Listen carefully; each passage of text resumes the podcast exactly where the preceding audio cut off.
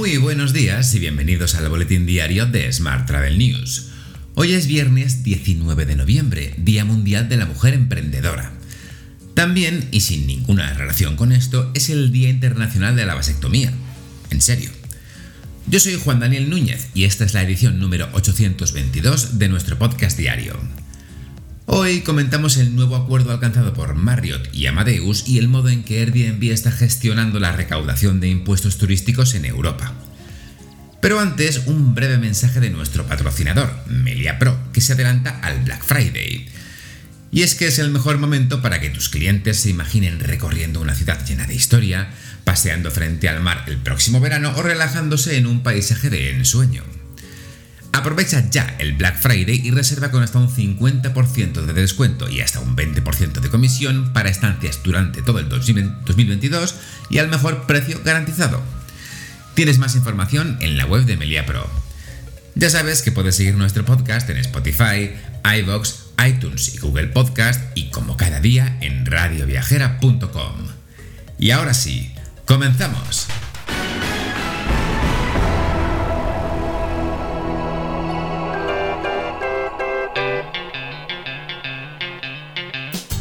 Hoy abrimos nuestra newsletter diaria con un informe de CESAE Business and Trip School.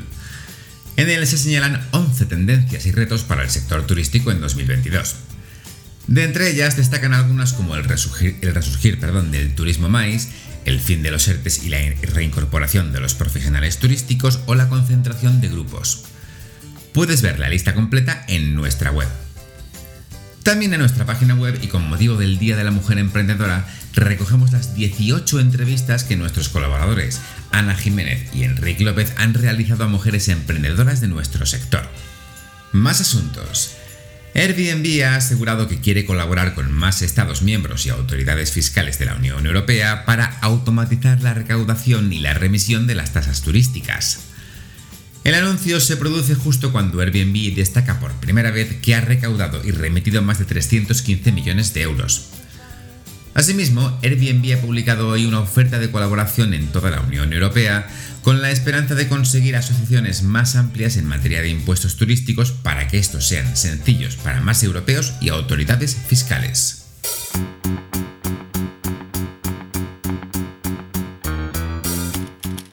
Vamos con la información sobre agencias. El segundo foro UNAP para el futuro del turismo ha concluido con éxito, reclamando que el turismo sea una política de Estado. También se ha dicho que las agencias de viajes tienen todavía mucho camino por recorrer, como lo tiene la intermediación. Una de las claves del futuro para las agencias es la relación humana y no solo cuando se produce la venta. En palabras de las propias agencias, somos el canal más seguro y el cliente se ha dado cuenta de ello. Más temas. La Agencia de Estrategia Turística de las Islas Baleares y Aboris Corporación Empresarial han firmado un convenio de co-marketing estratégico. Alcon Viajes, B de Travel Brand y Viajes Ecuador, marcas de distribución de Aboris, ejecutarán el plan de acciones firmado para mejorar la conectividad e impulsar la comercialización turística de las Islas Baleares.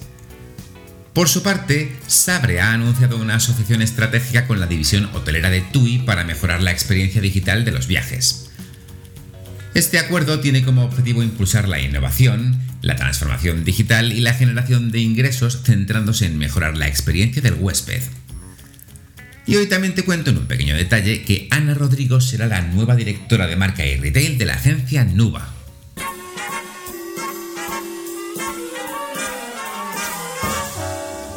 Hablamos ahora de transportes.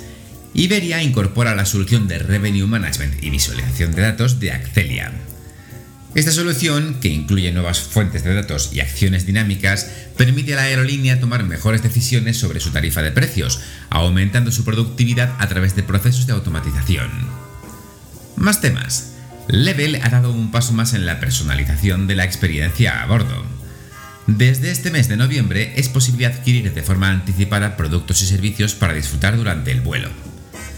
Esto sucede al mismo tiempo que la inspección de trabajo obliga a Ryanair a dejar de cobrar el agua a su tripulación en los vuelos.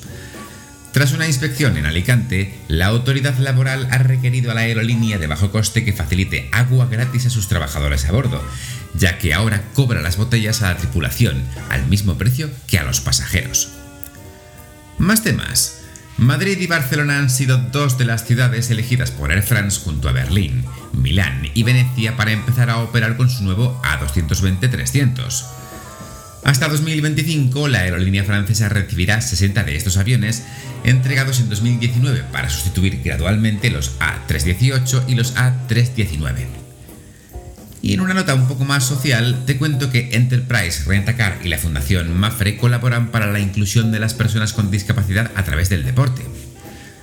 Lo hacen a través de un proyecto de la asociación Padel en silla de ruedas para mejorar la inclusión social de las personas con discapacidad funcional a través de torneos solidarios, actividades de sensibilización y jornadas de tecnificación de pádel en silla de ruedas.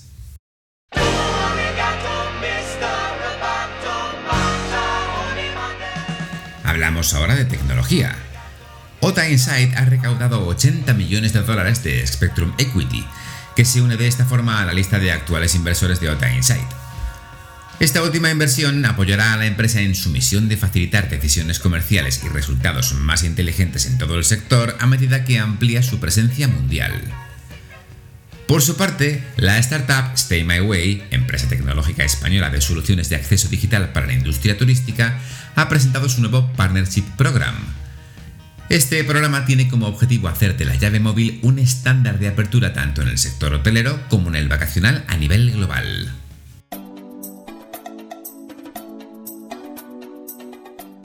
Vamos con la información sobre destinos.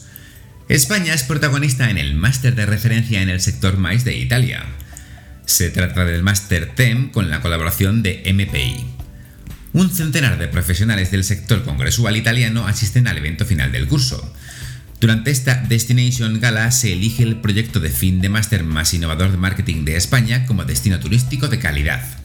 Y en la agenda de eventos, el ciclo de innovación y digitalización de Hostelea contará con la participación de Leire Bilbao, gerente de Visit Benidorm, quien nos hablará de cómo se generan los datos y se toman decisiones en un destino turístico inteligente. Será el próximo 24 de noviembre a partir de las 6 y media de la tarde.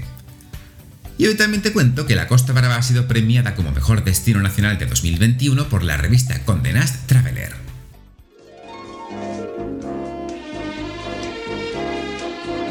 Hotel.